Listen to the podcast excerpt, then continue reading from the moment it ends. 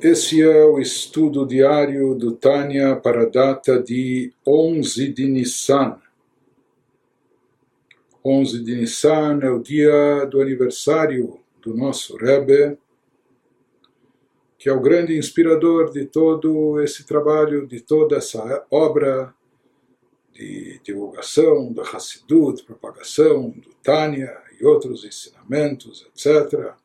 Então é um dia especial para todos nós, Hassidim, discípulos, etc., mas também para todo o Am Israel e toda a humanidade, uma vez que com seu trabalho durante décadas o Rebbe impactou e continua impactando de forma positiva o mundo todo, toda a humanidade, tornando o mundo melhor.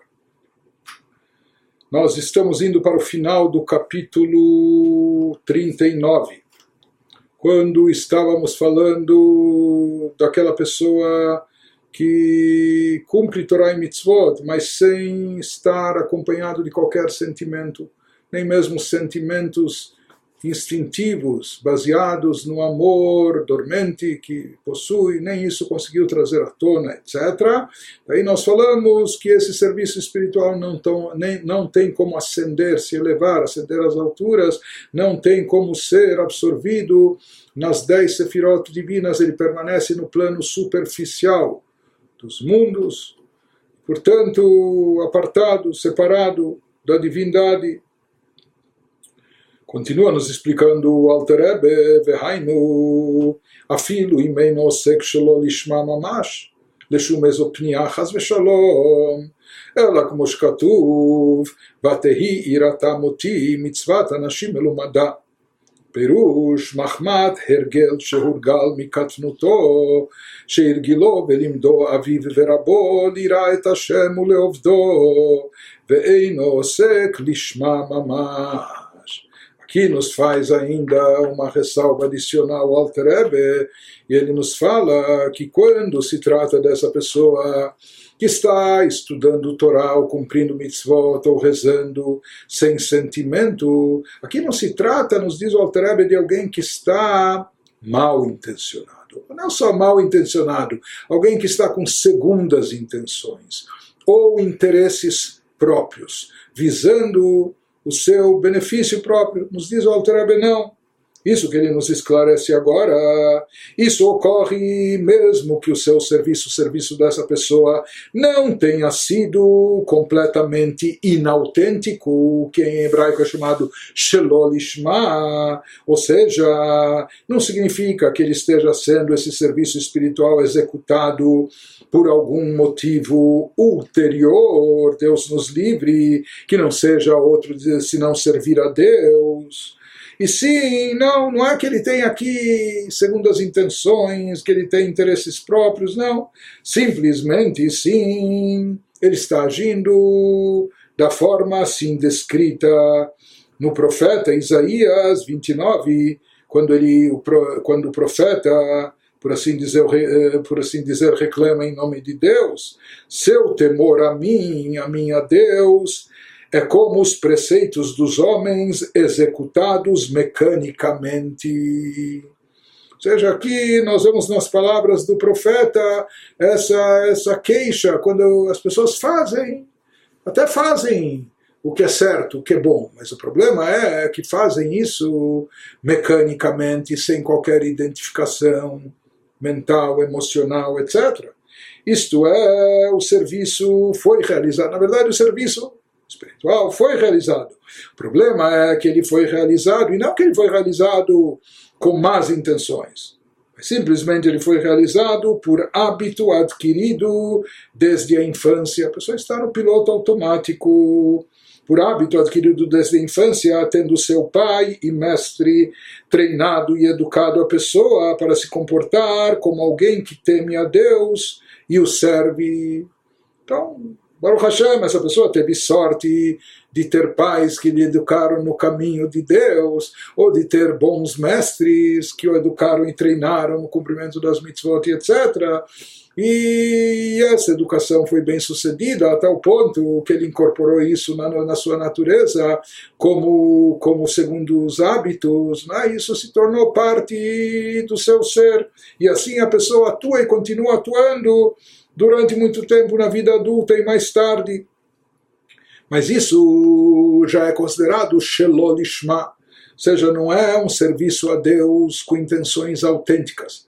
Aqui não existe intenção negativa ou benefício pessoal. Não é que a pessoa está estudando Torá para fazer carreira, para ganhar dinheiro, ou como nós vamos ver exemplos a seguir, é? para receber honrarias, ou o que for.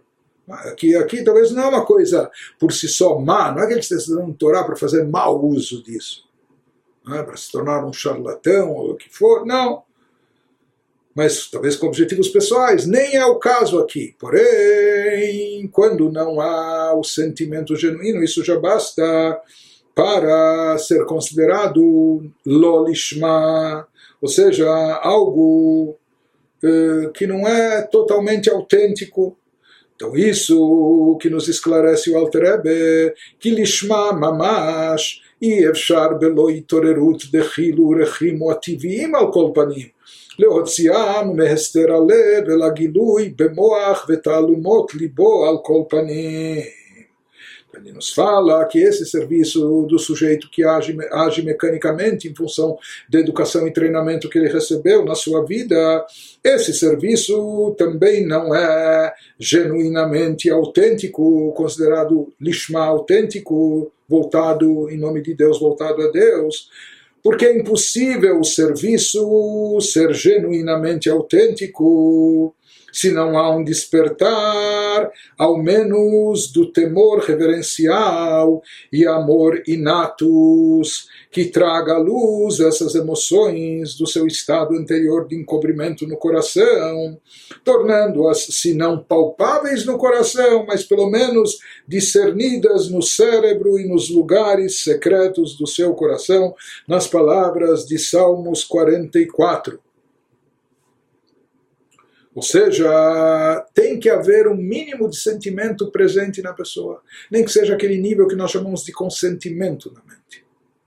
Ou aquele nível de, de sentimento mesmo um pouco vago, que parece estar escondido nos lugares secretos do coração, mas, mas de alguma forma ainda se, se evidencia, se faz presente. Quando não há nem isso, nem aquilo, nem nada, então eh, não pode ser considerado um serviço autêntico a Deus. Seja. Ele nos diz que mesmo no amor e temor instintivos, quando a pessoa traz à tona o sentimento inerente que ele já possui dentro de si, na realidade esse sentimento nós já dissemos, ele não é tão é, não é tão intenso nem entusiástico, mas mesmo assim ele se faz presente, está revelado na mente, coração, pelo menos nas câmaras secretas do coração. Porém, quando não há em absoluto nem esse amor, nem esse temor despertados, revelados, então não pode haver também, não há serviço considerado autêntico a Deus. E ele nos especifica e nos explica que כמו שאין אדם עושה דבר בשביל חברו למלות רצונו, אלא אם כן אוהבו או ירא ממנו pois assim como a pessoa não faria algo por seu amigo para realizar a vontade dele, se não o amasse ou temesse. Por que, que uma pessoa faz algo por alguém? Ou porque ele tem apreço por essa pessoa, porque ele gosta dessa pessoa, ama essa pessoa, quer satisfazê-la, ou porque ele teme discordar dessa pessoa, ele teme contrariá-la, mas algum sentimento, o que leva, o que impele a pessoa a agir, fazendo, deixando de fazer, sempre é algum sentimento em relação ao outro, seja um sentimento de amor ou um sentimento de temor. Da mesma maneira, ele nos diz em relação ao nosso serviço a Deus,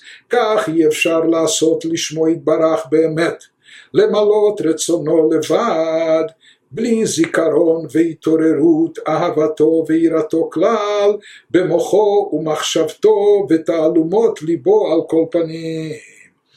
Isso que nos explica o Alter Rebbe, da mesma maneira, pois assim como a pessoa não faria algo por seu amigo, para realizar a vontade dele do amigo, se não o amasse ou temesse. Da mesma forma, é impossível fazer algo autenticamente por Deus, realizar genuinamente a sua vontade, sem recordar ou despertar nem um pouco que seja seu amor e temor reverencial a ele, pelo menos no cérebro da, da pessoa a nível de consentimento e nos lugares secretos do seu coração. Portanto, aqui, quando em absoluto não há nenhuma identificação por parte da pessoa, há um ato mecânico. Não há nenhum sentimento envolvido, nem sentimento gerado pelo intelecto, nem sentimento instintivo revelado. Então, a nível de envolvimento da pessoa, não há nada. Houve a prática, houve a ação, mas aqui não há, isso não está acompanhado de nenhum sentimento, está desprovido de qualquer sentimento. Então, como nós falamos, pode haver em relação ao que fazemos com outros ou para outros, pode ser motivado por amor, até por medo, por temor, mas há algum sentimento. Quando não há nenhum sentimento, então o que, que há? Há um vazio, há apatia, indiferença, não há identificação. Por isso, mesmo se tratando de ações boas, elevadas, espirituais, ações positivas, serviço a Deus, isso tem sua validade. Como serviço na prática, nós já vimos, já vimos anteriormente. Isso conta pontos, por assim dizer, isso produz um efeito. Mas, quando não acompanhado de nenhuma devoção, nenhuma kavaná, nenhum sentimento, não só que deixa a desejar, ele não se eleva a nível espiritual, trazendo, produzindo esse desencadeamento, essas consequências elevadas. E não só na falta de, de amor, ele nos diz mesmo que haja até algum amor a Deus. Mas ele nos fala, é necessário que haja pelo menos. Vegam ahava levada, eina nikret beshem avodah, bli irat לפחות שהיא מסותרת בלב כל ישראל, כמו שהתבהר לקמן. Mesmo que houvesse um pouco de amor. Sabe, a pessoa curte fazer uma mitzvah. Ele gosta até de certas mitzvot, são gostosas, bonitas, agradáveis, legal. Né? Ele nos diz que o amor sozinho não é chamado serviço verdadeiro, porque a Torá nos fala em servir a Deus como um servo, né? como um servente. Então, servir a Deus significa não só fazer o que a gente gosta, acha legal, bacana, bonito. É? Então, ele nos diz, mesmo que houvesse esse tipo de amor um pouco superficial, mas se ele está desprovido, não está acompanhado de um certo amor, de um certo temor elementar, básico, reverencial a Deus, então se não houver pelo menos um temor inferior, o que é chamado de temor inferior, um temor mínimo, se não é reverência pela grandeza de Deus, mas um temor inferior ao básico, que na verdade isso, isso cada um possui, cada Yehudi possui isso no, no seu íntimo, que se encontra latente no coração de todo Israel, como ele vai nos explicar mais adiante. Então, mesmo que houvesse esse amor, esse amorzinho, entre aspas, mas sem temor, também aqui está faltando. Também isso ainda algo um pouco vazio e oco que não vai produzir um efeito espiritual desejável ou é, aquilo que poderia ser alcançado. Portanto, ele nos diz que isso ainda não é considerado, essa ação desprovida desses sentimentos, ela ainda não pode ser, para ser considerado algo lishma, algo autêntico, autêntico significa que ele quer cumprir a vontade de Deus, quer, deseja, tem um sentimento dentro de si. E para isso é necessário haver não só o amor, mas também algum temor. Temor, eu não quero, eu amo a Deus e não quero contrariar sua vontade, não quero infringir sua vontade. Isso vai ser considerado avodat Hashem. Avodat é de Eved, Eved é um servo, é um escravo. Ou seja, servir a Deus, não só servir o nosso ego. Eu faço só o que eu gosto, o que me agrada, o que me apraz. Então eu estou servindo a mim mesmo. Servir a Deus envolve temor reverencial, quando aquilo que a gente faz também imbuído de reverência, de temor, pelo menos um temor em nível inferior, eh, nem que seja um nível inferior, que está ainda aquele temor oculto que todos nós possuímos no coração de todo Yehudi, porque como nós falamos aqui, o conceito é servir a Deus como um servo serve o seu amo, E isso se expressa, em primeiro lugar, talvez até acima de tudo, pelo temor e reverência que ele nutre e tem pelo seu amo.